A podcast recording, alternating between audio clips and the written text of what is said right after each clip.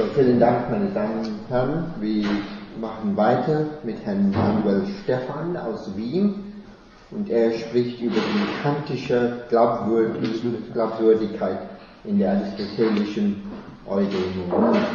Bitte. Guten Tag, sehr geehrte Damen und Herren. Ich heiße Manuel Steffen. Als ich meine Diplomarbeit in Philosophie verfasste, die übrigens den Titel Die Bestimmung des Menschen der Aristoteles trägt, kam ich nicht umhin festzustellen, dass das, was Aristoteles als Eudaimonie, Glückseligkeit beschreibt, seine Fortsetzung in der kantischen Glückswürdigkeit finden könnte. Ja, dass so beide Philosophen von demselben reden. Daher auch der Titel meines folgenden Vortrags, die kantische Glückswürdigkeit in der aristotelischen Eudaimonie.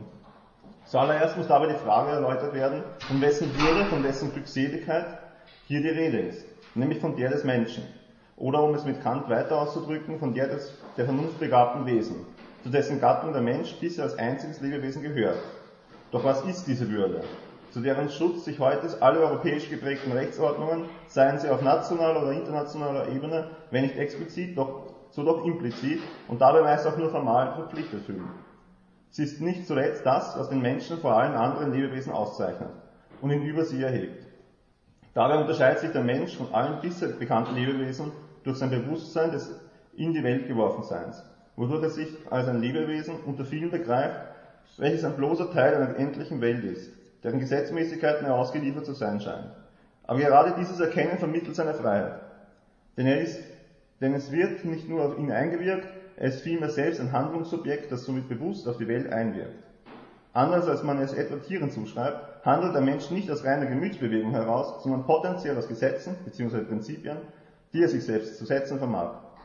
Dies deshalb einerseits, weil er frei nach Kant autonom ist, andererseits gibt er gibt gerade die Fähigkeit, sich selbst Gesetze zu geben, genügend Anlass, seine Freiheit anzunehmen. Denn so nimmt Kant an, wenn die reine Form eines Gesetzes, also unabhängig von sinnlichen Einwirkungen, unseren Willen zur Maxime gelten kann, so ist dies einerseits unserer Freiheit zu verdanken, als eben auch gleichzeitig belegt für diese. Ein solches Gesetz, das wir uns frei von sinnlichen Erwägungen geben und dessen Befolgung wir uns selber aufer selbst auferlegen, ist anders als ein hypothetischer Imperativ nicht bedingt von einem Zweck außer sondern für sich selbst unbedingt daher kategorisch. Ausformuliert heißt dieser kategorische Imperativ, unter anderem handelt es so, dass die Maxim deines Willens jederzeit zugleich als Prinzip einer allgemeinen Gesetzgebung gelten könnte. Orientiert man nun seine, seine Handlungen am kategorischen Imperativ, so heißt das nicht, dass man sich Glückseligkeit, Freude und Zufriedenheit sicher sein kann. Ein Handeln, das sich diese zum Ziel setzt, wäre schlicht hedonistisch. Da aber dieser Imperativ aus der reinen praktischen Vernunft allein abgeleitet und gerade diese Vernunftfähigkeit ist, die uns Menschen als vernunftbegabte Wesen über alle anderen bisher bekannten Lebewesen stellt, macht ein Handeln nach diesem uns würdig, glücklich zu sein. Weil es, weil es ein Handeln ist, das unserem spezifischen Wesen entspricht. Diese Forderung findet sich schon in der Kritik der reinen Vernunft. Tue das, wodurch du würdig wirst, glücklich zu sein. Es sei dabei aber als Einschub erwähnt, dass gerade um der Ungerechtigkeit in der Welt besser zu, besser zu bewältigen, die sich darin äußert, dass unmoralische Handelnde zuweilen glücklicher scheinen als moralisch handelnde Menschen, Kant Gott und das ewige Leben als praktische Postulate gelten lässt. Denn der Mensch ist kein reines Vernunftwesen und als solcher strebt er naturgemäß nach Glückseligkeit, welche da bedeutet, dass alles nach seinem Wunsch und Willen geht und sich die Natur in Übereinstimmung seiner Zwecke verhalte. Daher ist nach Kant die Moral nicht eigentlich die Lehre, wie wir uns glücklich machen, sondern wie wir der Glückseligkeit würdig werden sollen. Nur denn, wenn Religion dazukommt, tritt auch die Hoffnung ein, der Glückseligkeit dereinst in einem Maße teilhaftig zu werden, als wir darauf bedacht gewesen, ihre nicht unwürdig zu sein. Für Kant stellt damit die Glückseligkeit keinesfalls das Fundament einer Sittenlehre dar. Er gesteht jedoch die Hoffnung zu, dass tatsächliche Glückseligkeit und die Würde, diese teilhaftig zu sein, in ferner Zukunft synchron sind. Wer jedoch mit der Intention, im vermeintlichen Jenseits für seine Taten belohnt oder bestraft zu werden handelt, und sich zu diesem Zweck vielleicht auch noch einen religiösen Götzendienst verschreibt, der handelt nicht moralisch. Denn eine moralische Handlung ist an, ist an sich gut und damit unbedingt. Ein Handeln für etwas stellt hingegen einen hypothetischen Imperativ dar, der eben nicht unbedingt für sich ist, sondern allenfalls ein, eine gute Absicht äußert. Die Moral soll sich nicht auf den Glauben aufbauen, sondern der Glaube auf die Moral. Doch selbst das Sitten, Sittengesetz und die Fähigkeit, sich dieses zu geben, zeichnen ein vernunftbegabtes Wesen einerseits zwar aus, andererseits jedoch zeigt die Notwendigkeit, sich dieses als Gesetz bzw. imperativ zu denken, auch die Beschränkung selbst vernunftbegabter Wesen. Denn ein vollkommener, gleichsam göttlicher Wille würde zwar auch selbst unter dem Gesetz stehen, könnte jedoch nicht als zu diesem Gott genötigt vorgestellt werden, wenn sein Wille, denn sein Wille würde von vornherein dem Gesetz entsprechen. Nun zum Modell Aristoteles. Diesem Modell wird nun ein vermeintlicher Gegensatz in der aristotelischen Ethik entgegengestellt, in deren Zentrum die Eudaimonie steht, welche sich grob mit Glückseligkeit übersetzen lässt. Kant schreibt nämlich in der Metaphysik der Sitten, wenn Eudaimonie, die Glücks das Glückseligkeitsprinzip, statt der Eleitokonomie, des Freiheitsprinzips der inneren Gesetzgebung, zum Grundsatz aufgestellt wird, so ist die Folge davon Euthanasie aller Moral. Um diesen Widerstreit in einen scheinbaren aufzulösen, muss zunächst geklärt werden, was Aristoteles unter Eudaimonie versteht. Diese ist dem Begriff nach zwar Glückseligkeit, jedoch nicht eine beliebige, sondern als solche eine dem Menschen angemessene. So nennt Aristoteles nicht diejenigen glückselig, denjenigen glückselig, der sich besonders geschickt seinen Lastern und Trieben hingibt und dabei allenfalls Lust verspürt, sondern jemanden, der tugendhaft bezüglich der menschlichen Wesenheit handelt, welche in der Vernunft liegt, welcher Mensch mit Gott, einem völlig intelligiblen Wesen, gemein hat. Auch ein Tier wird etwa Lust verspüren, denn diese, denn diese ist Teil des Wahrnehmungsvermögens, welcher die Tiere mit den Menschen gemein haben. Das menschliche Gemüt hingegen kann dabei, etwas als eine raues, kann dabei als eine Art raue See verstanden werden. Die Tugend, das dem Menschen gemäße Ziel, ist der Kurs, der durch, den, durch die Klugheit eine dem Menschen eigentümliche Verstandestugend erkennbar wird, woran der Mensch schließlich sein Handeln ausrichten kann. Dieses Ziel, woran wir uns orientieren sollen, ist nicht beliebig, sondern durch unseren Verstand erkennbar. Wenn nun die ethische Tugend ein Verhalten des Willens ist und der Wille ein überlegendes Streben, muss also die Einsicht wahr und das Streben richtig sein, wenn die Willensentscheidung gut werden soll. Und es muss eins und dasselbe vom Denken bejaht und vom Streben gesucht werden. Aristoteles ist sich jedoch wie Kant sehr bewusst, dass der Mensch nicht nur durch einen guten Verstand geleitet wird, sondern auch zuweilen von seinem Gemüt was insbesondere in der Agrasia der Willensschwäche zum Ausdruck kommt. So kann es nämlich sein, dass ein Mensch trotz des Willen, Wissens über das richtige Handeln von diesem abkommt. Und das erklärt sich vor allem daraus, dass die Lust, die Kant mit dem Eudaimonismus gleichsetzt, eben nicht identisch mit der Glückseligkeit, wobei Aristoteles diese Verwechslung als verständlich ansieht. Denn keine Tätigkeit ist vollkommen, wenn sie gehindert wird und die Glückseligkeit gehört zu den Vollkommenen.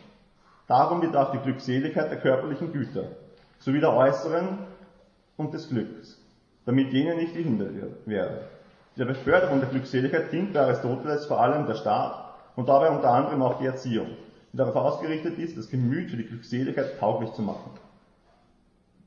So könnte man schließen, denn auch wenn ein Handeln um der Glückseligkeit willen nicht unbedingt Lust bewirkt, so ist dieses Handeln der Lust auch würdig. Aristoteles nennt einige Charaktertugenden, die der Glückseligkeit förderlich sind. Aber da der Mensch auch nicht an, an die eigentliche Glückseligkeit heran, aber auch nicht an die eigentliche Glückseligkeit heranreichen.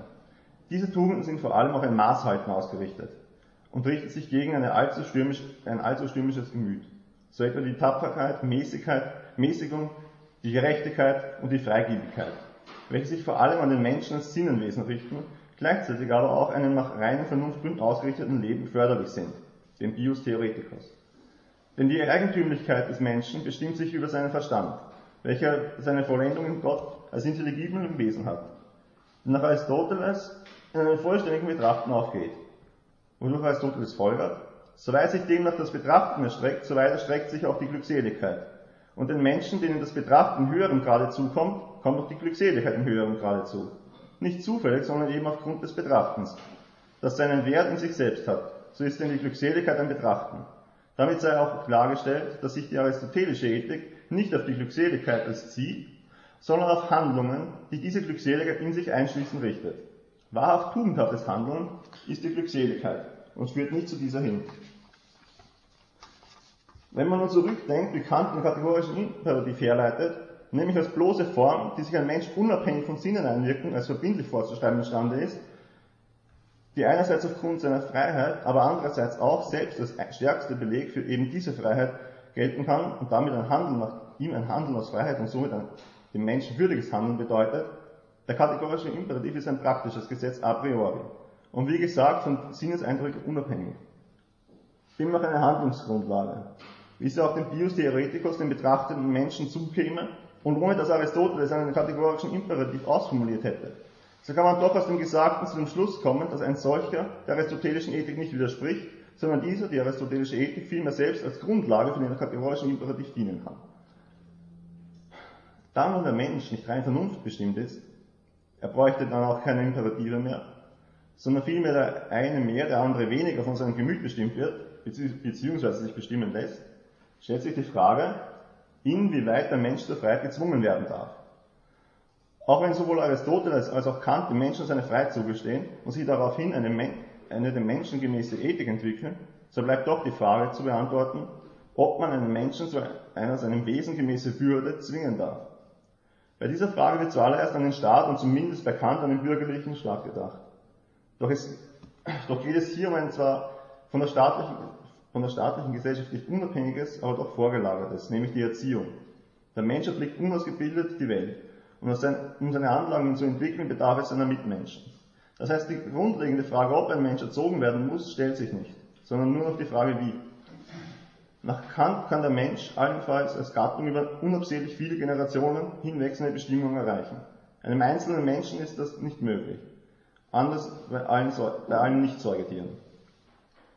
Die Frage, die Kant weiter stellt, ist, ob der Mensch denn nun von Natur aus gut oder böse sei. Wobei er zu dem Schluss kommt, dass der Mensch seiner Natur allein schon aus dem Grund sittlich handeln zu können, seiner Anlage nach gut sein muss. Dem widerspricht die Erfahrung, dass sich das menschliche Begehrungsvermögen allzu oft auf ein Unerlaubtes richtet, wodurch es dem Individuum, wodurch es dem Individuum in seinem sinnlichen Charakter eine böse Natur unterstellt. Wobei Kant dabei einen Widerspruch erblicken will. Denn er nimmt in der Anthropologie in pragmatischer Hinsicht an, dass so, sofern vom Charakter der Gattung die Rede ist, man von einem kontinuierlichen Fortschreiten hin zum Besseren ausgehen kann. Das zwar nicht a priori, aber aus gegründeter Erwartung. Diese Teleologie formuliert Kant schon in der Idee zu einer allgemeinen Geschichte weltbürgerlichen Absicht und stellt wiederum eine Gemeinsamkeit mit Aristoteles dar. Abgesehen von einer überlieferten Vorlesungsmitschrift gibt es nur einzelne Ansätze einer materiellen Pädagogik bekannt. Man dabei zwei Eckpunkte heraus, so geht es Kant einerseits darum, das Kind physisch durch Disziplin und Gehorsam zu erziehen, hier vor allem der Trägheit entgegenzuwirken. Hinsichtlich der Moral jedoch muss das Kind zum selbstständigen Denken herangezogen werden. Und das ohne Furcht, Strafe oder das Verursachen von Scham. Denn damit kultiviert man das Lügen, die Verstellung. Eine Form von Ethikunterricht, die Kant hier erwähnt, wäre ein Unterricht anhand von Situationsbeispielen welche von den Kindern zu lösen wären, um so die Fähigkeit, nach Maximen zu denken und zu handeln zu entwickeln. Ein, Dilemma in der Erziehung zum Guten formuliert Kant folgendermaßen. Der Mensch muss also zum Guten erzogen werden, der aber, welcher ihn erziehen soll, ist wieder ein Mensch, der noch in der Ruhigkeit der Natur liegt und, und nun doch dasjenige bewirken soll, was er selbst bedarf. Auch Aristoteles widmet der Erziehung gehörige Aufmerksamkeit und weist in der Politik als wichtige Staatsaufgabe aus. Ihm geht es vor allem darum, in einer einheitlichen staatlichen Einrichtung einen maßvollen Charakter heranzubilden, der der Verfassung des Staates gemäß ist. Die umfassende Darstellung würde den Rahmen sprengen. Jedoch ist die grundsätzliche Ausrichtung folgende, ähnlich wie bei Kant. Es muss die Sorge für den Körper, der für die Seele notwendig vorangehen. Und dann muss zunächst die richtige Pflege des Strebevermögens nachfolgen. So jedoch, dass man bei der Ausbildung des Körpers die der Seele und bei der des Strebevermögens die des Einsehvermögens als Ziel im Auge hat. Diese Ausrichtung folgt dem Erkenntnis Kant teilt. Dass Kleinkinder den vollen Gebrauch der Vernunft noch nicht haben, weshalb der Körper zuerst zu bilden ist.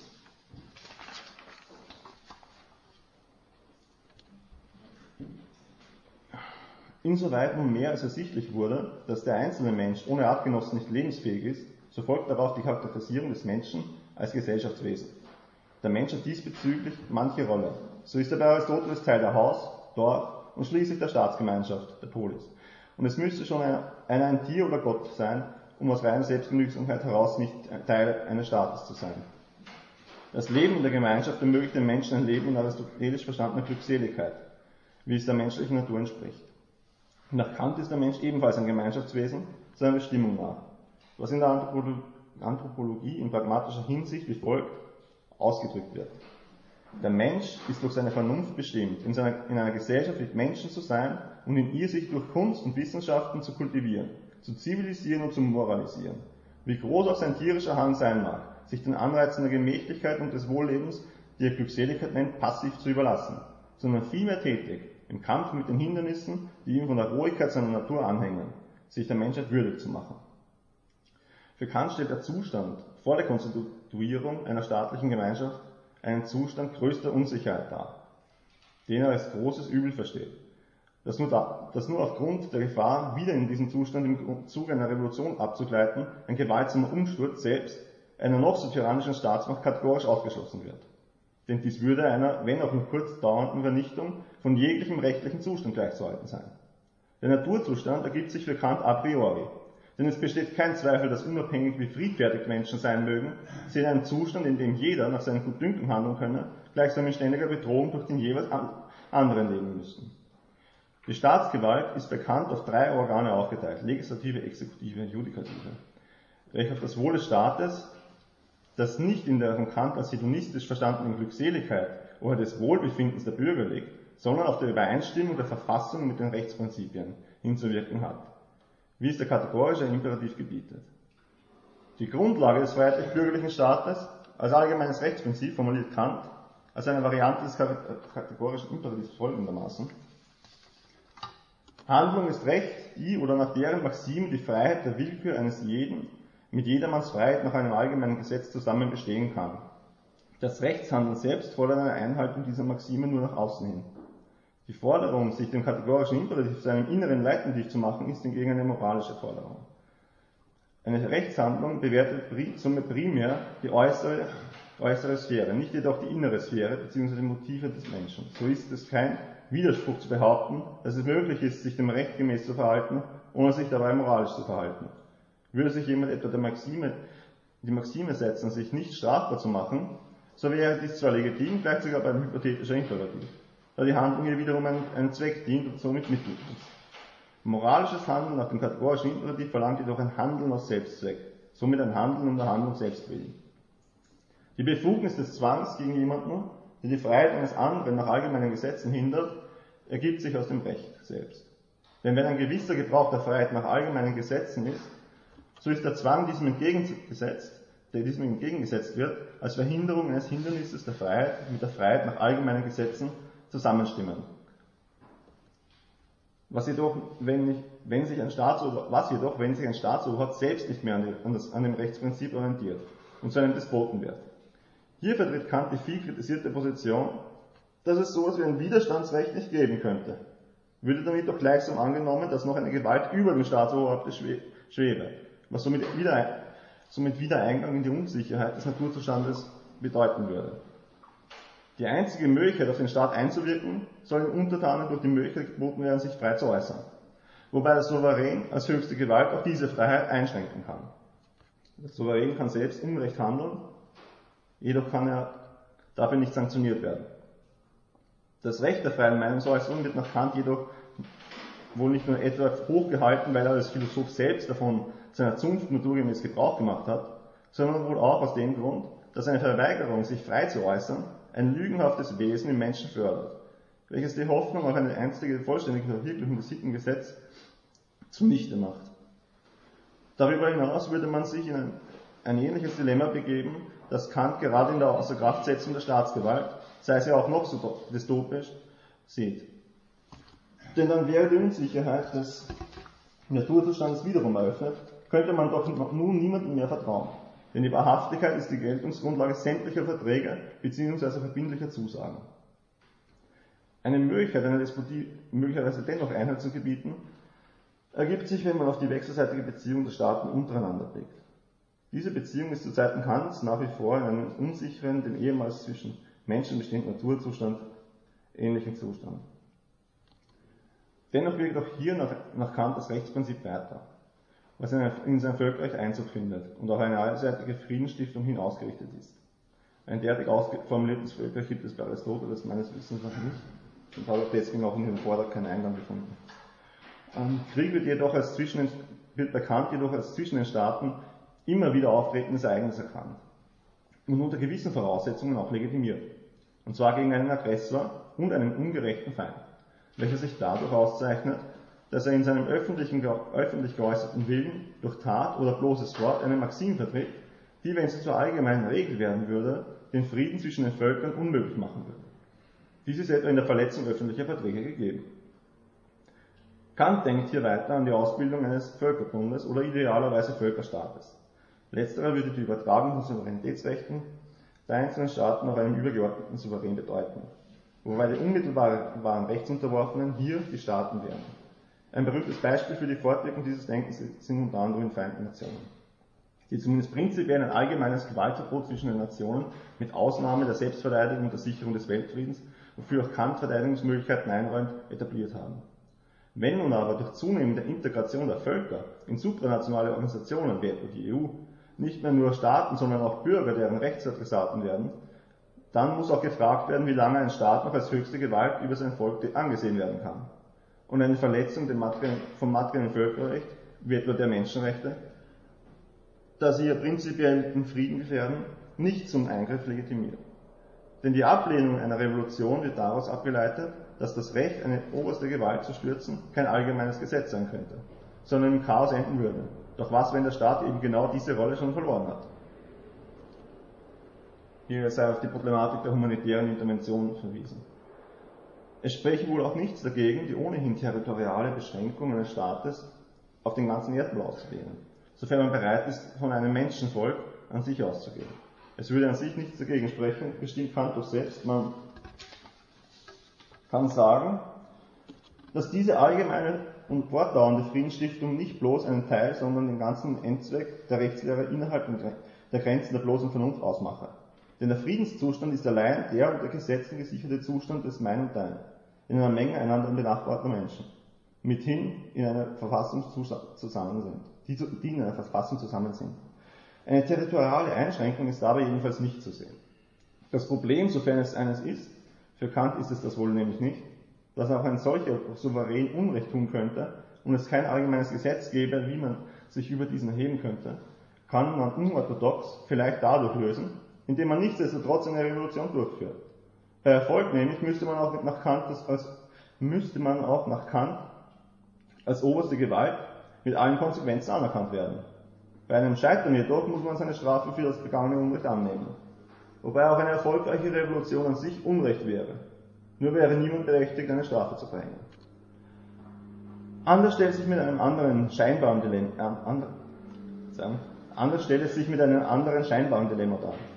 Nämlich, wenn der Friede die allgemeine Maxim ist, wie ist es dann allgemein moralisch möglich, einen Aggressor abzuwehren? Was Kant im Völkerrecht auch zugesteht. Wenn doch Gewalt auf den ersten Blick dem Sittengesetz widerstreitet. Doch ist dieses Dilemma dadurch aufzulösen, dass wenn gegen einen ungerechten Angriff Gewalt geübt wird, so ist die Abwehr dieses ungerechten Angriffs wiederum dem Sittengesetz entsprechend. Denn die Abwehr ungerechter Gewalt ist als Maxime mit einem allgemeinen Gesetz vereinbar. Es ist somit abzuschließen, für Kant führt ein Handeln ausschließlich auf Grundlage des kategorischen Imperativs zum Frieden. Dabei ist es nicht nötig, den Frieden selbst bewusst als Zweck zu setzen, dies ist auch gar nicht möglich. Handle man nämlich um des Friedens willen, so würde man gemäß eines hypothetischen Imperativs handeln und nicht länger gemäß eines kategorischen Imperativs. Die Unterscheidung ist insbesondere wichtig, als im Namen des Guten schon so manche Gräuel begangen wurden. Das Handeln nach dem kategorischen Imperativ durch alle es selbst gleichsam den Frieden darstellen. Nun müsste man dazu wohl aufhören, Mensch im heutigen Sinn zu sein. Und stattdessen selbst ein göttlicher Wille sein. Nichtsdestotrotz entspricht es dem eigentümlichen Wesen des Menschseins, und damit seiner Würde, sein Leben danach zu orientieren. Wie auch Aristoteles Glückseligkeit nicht als Belohnung für ein auf der Grundlage sittlichen, politischen Lebens begründeten Leben gemäß der Theorie versteht, sondern sie mit der Tätigkeit dieses Lebens einhergeht. Sodass vielleicht gesagt werden kann, dass Kant Aristoteles zu Ende gedacht hat, beziehungsweise sie aufeinander aufbauen. Danke.